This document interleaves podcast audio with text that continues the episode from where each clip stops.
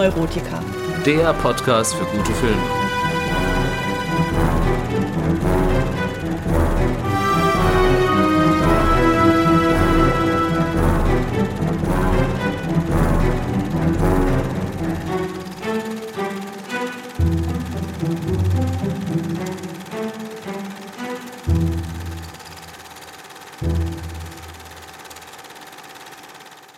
Hallo und herzlich willkommen zu einer neuen Folge von Die Filmneurotiker. Mein Name ist Matthias und ich freue mich, dass ihr wieder dabei seid. In dieser Folge geht es um einen ikonischen deutschen Film aus den 90er Jahren, nämlich Lola Rent von Regisseur Tom Tikva. Zuvor werfe ich jedoch mal wieder einen Blick auf die News aus der Filmwelt. Und in diesen möchte ich als alter Trekkie zunächst Gene Roddenberry Tribut zollen, dem Erfinder von Star Trek. Er verstarb zwar bereits 1991, wäre dieser Tage jedoch 100 Jahre alt geworden. Roddenberry hatte schon vor seiner Fernsehkarriere ein bewegtes Leben hinter sich. Als Kampfpilot, kommerzieller Flieger, Motorradpolizist und schließlich Drehbuchautor. Mit Star Trek schaffte er es in den 1960ern, dem US-Sender NBC eine Serie zu verkaufen, die zwar auf den ersten Blick Wild West im Weltall war, auf dem zweiten Blick jedoch unheimlich progressiv daherkam. Nie zuvor gab es einen so diversen Cast und nie zuvor wurde eine so kapitalismuskritische Zukunftsvision der Menschheit im Mainstream-Fernsehen ausgestrahlt. In einem späteren Interview beschrieb Gene Roddenberry Star Trek einmal als seinen persönlichen Kreuzzug, um, Zitat, zu zeigen, dass Fernsehen nicht gewalttätig sein muss, um aufregend zu sein. Wir betonen Humanität und zahlen dafür einen hohen Preis. Viel von dem Drama, mit dem andere Sendungen arbeiten, Promiskuität, Gier, Eifersucht. Nichts davon gibt es bei Star Trek. Damit ist das Franchise bis heute etwas Besonderes, auch wenn die neueren Serien Discovery und PK sich deutlich weniger an diese Vision halten, als es wünschenswert wäre. Wer mehr über das Leben Roddenberrys erfahren möchte, dem empfehle ich den Podcast Trek am Dienstag, der sich in drei Sonderfolgen zuletzt sehr ausführlich und zuweilen auch kritisch der Biografie des Star Trek-Schöpfers gewidmet hat. Darüber hinaus, und damit schließt sich auch wieder der Bogen zur heutigen Filmwelt, wurde nun angekündigt, dass Gene Roddenberrys Leben auch als Biopic verfilmt werden soll.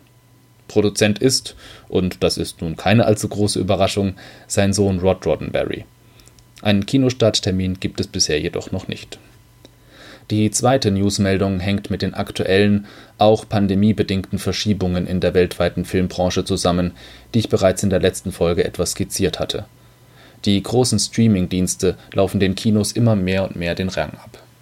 Das hat zur Folge, dass manche Filme direkt bei Netflix, Prime und Co. veröffentlicht werden, auf jeden Fall aber das Verwertungsfenster zwischen Kino- und Streaming-Veröffentlichung immer kleiner wird. Im Fall von Disney ist es inzwischen sogar so, dass die neuesten Blockbuster quasi zeitgleich auf der hauseigenen Streaming-Plattform Disney Plus erscheinen, wenn auch teilweise gegen Aufpreis. Das war zuletzt auch für den Marvel-Superheldenstreifen Black Widow mit Scarlett Johansson in der Hauptrolle der Fall. Die Schauspielerin wollte das jetzt nicht so hinnehmen. Sie reichte Klage gegen Disney ein, da man ihr eine exklusive Kinoveröffentlichung des Films vertraglich zugesichert habe. Ihr Verdienst basiere auf den Kinoeinnahmen, die durch Disneys Veröffentlichungsstrategie massiv beeinträchtigt worden seien, argumentierte Johansson. Disney widersprach natürlich. Man habe alle Vorgaben eingehalten und Frau Johansson mit der Streaming-Veröffentlichung sogar zusätzliche Einnahmen beschert. Es wird spannend, wie dieser Rechtsstreit enden wird. Schließlich geht es hier, wie gesagt, auch um den prinzipiellen Stellenwert des Kinos als Erstveröffentlichungsmedium für neue Filme. Kommen wir nun aber zu Lola Rent, dem eigentlichen Thema dieser Episode von Die Filmneurotiker. Wie immer möchte ich euch den Film zunächst kurz zusammenfassen, bevor ich auf dessen Hintergründe eingehe. Lola Rent ist in mehrerer Hinsicht ein ungewöhnlicher Film. Das werdet ihr auch gleich bei der Zusammenfassung merken. Denn es wird hier nicht, wie sonst üblich, stringent eine Geschichte mit Anfang, Mitte, Ende erzählt, sondern drei Versionen derselben Geschichte. Aber beginnen wir vielleicht am Anfang des Films. Hier befinden wir uns in einer anonymen Menschenmenge, aus der immer wieder einzelne Personen für eine Detailansicht hervortreten. Dazu hören wir aus dem Off eine Erzählerstimme, beziehungsweise die deutsche Erzählerstimme schlechthin, nämlich Hans Petsch, der seit den 60er Jahren durch zahlreiche Hörspielproduktionen des Europa Verlages bekannt wurde unter anderem auch bei den drei Fragezeichen. Dieser Erzähler philosophiert über die Bedeutung des Zufalls in unserem Leben. Der eigentliche Film beginnt kurz darauf in einer Berliner Altbauwohnung, in der ein rotes Telefon mit Wählscheibe klingelt. Lola, eine junge Frau Anfang 20, mit knallroten Haaren, Tanktop und Cargohose, geht an den Apparat. Am anderen Ende, in einer Telefonzelle, ist Manny zu hören, ihr Freund. Er ist total aufgelöst und schildert Lola, was passiert ist. Als Kurier für einen Gangsterboss sollte er 100.000 D-Mark für einen Deal abholen und seinem Boss übergeben. Um sich einer Polizeikontrolle zu entziehen, musste er jedoch fluchtartig eine U-Bahn verlassen und hatte die Plastiktüte mit dem Geld darin vergessen. Als die U-Bahn abfährt, sieht er nur noch, wie ein Obdachloser die Tüte findet. Jetzt fürchtet Manny um sein Leben, denn in 20 Minuten wird sein Boss aufkreuzen und das Geld verlangen. Lola versucht ihn zu beruhigen. Sie sagt ihm, er solle bleiben, wo er ist, und sie ließe sich etwas einfallen. Manny lässt sich darauf ein, sagt aber, dass er den Supermarkt gegenüber ausrauben werde, wenn Lola es nicht vor dem Gangsterboss zu ihm schaffen sollte. Lola legt auf und damit beginnt Version 1 der Geschichte. Sie verlässt ihre Wohnung und rennt so schnell sie kann, unterlegt von elektronischen Beats, durch die Straßen Berlins. Unterwegs trifft sie verschiedene Menschen, die sie teilweise anrempelt oder sich kurz mit ihnen unterhält, etwa einen jungen Mann auf einem Fahrrad, der ihr selbiges verkaufen möchte. Im Anschluss daran sieht man dann immer in einer kurzen Schnappschnuss-Fotosequenz, wie das Leben dieser Menschen weiterverlaufen ist, manchmal positiv, manchmal negativ. Lolas Ziel ist eine große Bank, bei der ihr Vater im Vorstand sitzt. Dort angekommen, bricht sie in eine intime Szene ihres Vaters mit seiner Sekretärin hinein. Aufgebracht bittet sie ihn um Geld. Ihr Vater wirft sie jedoch hinaus und eröffnet ihr außerdem noch, dass sie gar nicht sein leibliches Kind sei und er sie und ihre Mutter verlassen werde. Verzweifelt rennt Lola ohne Geld weiter zu Manny. Als sie an der Straßenkreuzung mit der Telefonzelle ankommt, ist dieser jedoch schon in den Supermarkt gegangen und hat dort mit seinem Überfall begonnen. Lola überlegt kurz, hilft ihrem Freund dann jedoch dabei. Auf der Flucht werden sie von der Polizei gestellt. Bei einem der Polizisten löst sich ein Schuss und Lola fällt getroffen zu Boden. Hier könnte der Film enden, jedoch ist dieser Film wie gesagt etwas anders gestrickt. Wir sehen zunächst eine kurze Rückblende, als Lola und Manny im Bett liegen. Lola will von ihrem Freund wissen, ob ihre Liebe in Wahrheit nicht nur wie alles auf der Welt ein Zufallsprodukt sei, worauf Manny ihr nicht wirklich antworten kann. Dann sehen wir wieder die tödlich getroffene Lola auf der Straße, die nun die vierte Wand zum Zuschauer mit Blick in die Kamera durchbricht und sich weigert zu sterben. Es folgt ein Schnitt und die zweite Version der Geschichte startet, in dem Moment, als Lola den Hörer auflegt und losrennt.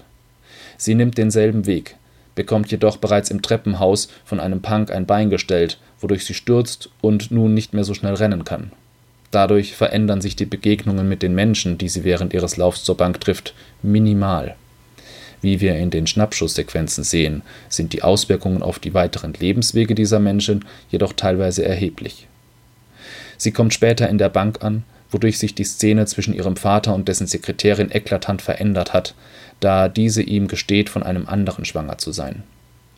Lola bekommt wieder kein Geld von ihm, ist jedoch so sauer, dass sie einen Security-Mann entwaffnet und kurzerhand die Bank überfällt. Mit ihrer Beute schafft sie es auch rechtzeitig zu Money, bevor dieser den Supermarkt überfällt. Tragischerweise wird ihr Freund jedoch von einem Rettungswagen überfahren, als er zu Lola über die Straße laufen will. Manny stirbt in ihren Armen und es folgt eine weitere Rückblende der beiden im Bett.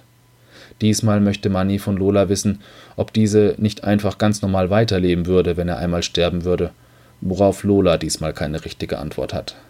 Es folgt wieder ein Schnitt und wir befinden uns in der dritten und letzten Version der Geschichte. Diesmal verpasst Lola ihren Vater knapp, als dieser mit einem Kollegen von der Bank wegfährt. Verzweifelt läuft sie weiter und steht plötzlich vor einem großen Casino. Sie tauscht ihr ganzes Geld gegen Jetons ein und setzt am Roulette-Tisch alles auf die 20. Sie gewinnt tatsächlich, sogar zweimal hintereinander, und lässt sich die erspielten knapp 130.000 Mark in eine Plastiktüte packen, mit der sie weiter zu Money rennt. Dessen Geschichte hat in dieser Version ebenfalls eine unerwartete Wendung genommen. Er sieht den Obdachlosen mit seinem Geld auf einem Fahrrad vorbeifahren, verfolgt ihn und kann sein Geld im Tausch gegen seine Pistole zurückbekommen. Als Lola an der Telefonzelle ankommt, verabschiedet sich Money gerade von seinem Gangsterboss. Er konnte das Geld rechtzeitig übergeben. In dieser Version der Geschichte überleben also sowohl Lola als auch Money und sind außerdem um Lolas Casino-Gewinn reicher. Lola rennt ist ein Film des damals noch relativ unbekannten deutschen Regisseurs Tom Tykwer aus dem Jahr 1998 und wurde seinerzeit zu einem Mega-Erfolg, nicht nur in Deutschland. Bei geringen Produktionskosten von 3,5 Millionen D-Mark, also knapp 1,7 Millionen Euro, erzielte er allein in den USA, wo es deutsche Filme ja in der Regel gar nicht erst ins Kino schaffen, einen Gewinn von 7,2 Millionen Dollar, was damals 12,7 Millionen Mark entsprach das ist aber nur einer der Gründe, warum Lola Rent kein normaler deutscher Film ist. Im zehn Jahre später entstandenen Making-of der Blu-ray erzählt Tom Tykwer, dass der Film fast schon ein Zufallsprodukt war. Die noch junge Produktionsfirma X-Filme Creative Pool aus Berlin, zu deren Mitbegründern Tykwer gehörte, hatte gerade ihre ersten beiden Filme produziert, darunter Tom Tykwers Frühwerk Winterschläfer, und benötigte nun noch einen dritten Film, um ein breiteres Portfolio vorzuweisen zu können Geld hatte man noch etwas übrig, und so entstand in kürzester Zeit das Drehbuch zu Lola rennt, ebenfalls von Tom Tykwer selbst verfasst. Es war relativ knapp und offenbarte mit seinen drei verschiedenen Erzählsträngen bereits, dass man sich bei diesem Film wenig um sonst übliche Konventionen des Mainstream-Kinos scherte. Alle Beteiligten verstanden Lola Rent vielmehr als abwechslungsreiches Experiment, das vielleicht höchstens bei ein paar FilmstudentInnen Beachtung finden würde, nicht jedoch in der breiten Masse selbst als der Film schon fertiggestellt war, ging man noch von einer reinen Fernsehvermarktung aus. Vielleicht im ZDF-Fernsehspiel. Relativ kurzfristig ergab sich erst die Möglichkeit für eine Kinoauswertung. Entsprechend unbedarft und spielerisch gingen alle Beteiligten an die Dreharbeiten heran. Das merkt man besonders an der collagenhaften Machart des Films. Hier wurde bewusst mit verschiedensten filmischen Mitteln rangiert. Neben Realfilmszenen gibt es Schwarz-Weiß sowie Videokamera, Zeichentrick und reine Fotosequenzen. Es gibt zahlreiche spektakuläre Kamerafahrten und Einstellungen, zum Beispiel auch einen Vertigo-Shot, als Lola im Casino einen ihrer typischen Schreie loslässt, der die Gläser zerspringen lässt. Der Vertigo-Shot hat seinen Namen vom gleichnamigen Klassiker von Alfred Hitchcock, wo er das erste Mal zum Einsatz kam.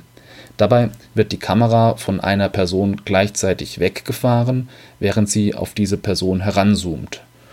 Im Film ergibt das den sehr eindrucksvollen Effekt, dass die Umgebung um die gefilmte Person herum sich schnell entfernt oder nähert, während diese selbst an derselben Stelle bleibt. All diese filmischen Kunstgriffe greifen bei Lola Rent ineinander und geben dem Film seinen besonderen Look. Er hat teilweise schon fast etwas Comichaftes so prägnant, bunt und eindrucksvoll sind die Bilder, die er generiert. Auch das Setting spielt hierbei eine große Rolle. Ich fühle mich beim Betrachten von Lola Rent immer automatisch in die 90er Jahre zurückversetzt. Die Mode, die Techno-Beats im Hintergrund, die alten Telefone, Polizeiuniformen, die D-Mark und so weiter.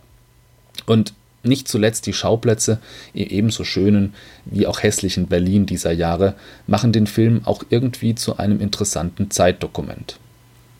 Auch die Hauptfigur Lola wirkt fast schon comichaft mit ihren knallbunten Haaren. Aber eben nur fast. Regisseur Tückwer betonte im Interview, dass Lola trotz der vielen Action nahbar bleiben sollte.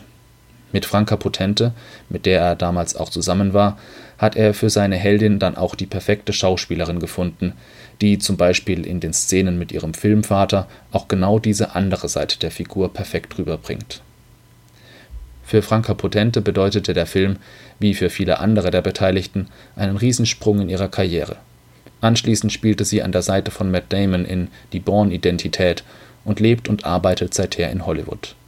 Sie ist inzwischen mit einem Amerikaner verheiratet und hat dieses Jahr mit Home ihr Erstlingswerk als Regisseurin veröffentlicht auch ihr Co-Star Moritz Bleibtreu, der Manni spielt, gehört heute zu den festen Größen des deutschen Films. Die rennende Lola ist der rote Faden dieses teilweise sehr episodisch angelegten Films. Tom Tykwer berichtet im Making-of, dass ihn, noch bevor er das Drehbuch fertiggestellt hatte, dieses Bild eines rennenden Menschen als Ausgangspunkt für einen Film fasziniert habe. Um diese reine Energie und die Ästhetik, die dieses Bild ausstrahlt, wollte er seine Geschichte bauen und das ist ihm mit Lola Rent auch perfekt gelungen. Der Film ist in einem atemberaubenden Staccato gedreht, der auch uns als Zuschauer kaum Zeit zum Verschnaufen lässt. Aber das funktioniert aufgrund seiner Machart und dieses zentralen Motiv des Rennens eben trotzdem sehr gut. Dabei spielt natürlich auch der Soundtrack eine wichtige Rolle. Die wummernden, treibenden Techno-Beats geben nicht nur den Rhythmus vor, sondern vermitteln ihrerseits wieder bestes 90er Jahre Berlin-Feeling. Im Titelsong Wish von Fanta 4 Sänger Thomas D. hört man übrigens Franka Potente selbst sprechen. Was Lola Rent aber auch so interessant macht, ist, dass er neben dieser actiongeladenen Oberfläche auch sehr viel tiefergehende philosophische Fragen aufwirft und den Zuschauer zwingt, sich mit diesen auseinanderzusetzen. Was ist die Zeit? Ist unser Leben tatsächlich nur ein Produkt des Zufalls? Und wenn ja, wie sollten wir damit umgehen? Einerseits werden diese Fragen konkret ausgesprochen, etwa in den kurzen intimen Zwischensequenzen zwischen Lola und Manny. Andererseits stehen sie aber auch einfach nur als Subtext zwischen den Zeilen, wenn wir sehen, wie, ganz nach dem Prinzip des Schmetterlingseffekts, bereits kleinste Änderungen der Handlung weitreichende Folgen für das weitere Leben der beteiligten Protagonisten haben. In einem Artikel habe ich auch die Theorie gelesen, dass Lola Rent bewusst die Erzählstruktur eines Jump-and-Run-Computerspiels abbilde und dass dies mit der Grund sei, warum der Film ein solcher Erfolg wurde. Er knüpfe quasi direkt am Mediennutzungsverhalten der jungen Zielgruppe an. Auch wenn ich diese Analogie nicht direkt geknüpft hatte und auch Tom Tykwer in Interviews nichts dazu gesagt hat, so lässt sie sich doch gut nachvollziehen. Wie bei einem klassischen Computerspiel haben wir am Anfang eine Exposition, bevor der Charakter eine Mission startet. Je nachdem, welche Entscheidungen der Spieler trifft, entscheidet dies über das Schicksal seiner Avatare. Und wie beim Computerspiel hat Lola im Film auch mehrere Leben, wenn man so will, die jeweils zu einem anderen Ausgang der Geschichte führen. Bevor ich zur Bewertung des Films komme, möchte ich noch kurz einen interessanten Trivia-Fakt einfließen lassen. Und zwar den, dass Lola Rent einen nachhaltigen Eindruck auf unsere Popkultur hinterlassen hat. Zahlreiche Serien haben entweder einzelne Szenen, Charaktere, die Musik oder die gesamte Geschichte daraus adaptiert oder persifliert. Am prominentesten ist wahrscheinlich die Simpsons-Episode Trilogy of Error, die sich stark am Film anlehnt. Auch eine Lola Rent Oper gibt es seit 2013 und Anfang diesen Jahres kam tatsächlich, haltet euch fest, auch ein Bollywood-Remake des Films mit dem Titel Lob La Peta heraus.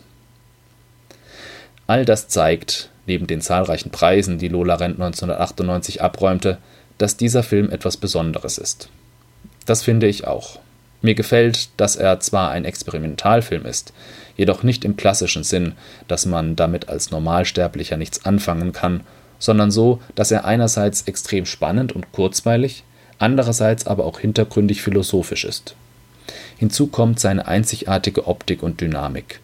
Diese ist zwar teilweise sehr zeit- und kontextgebunden, das ist in diesem Fall jedoch gar nicht von Nachteil, sondern macht das Ganze sogar noch authentischer.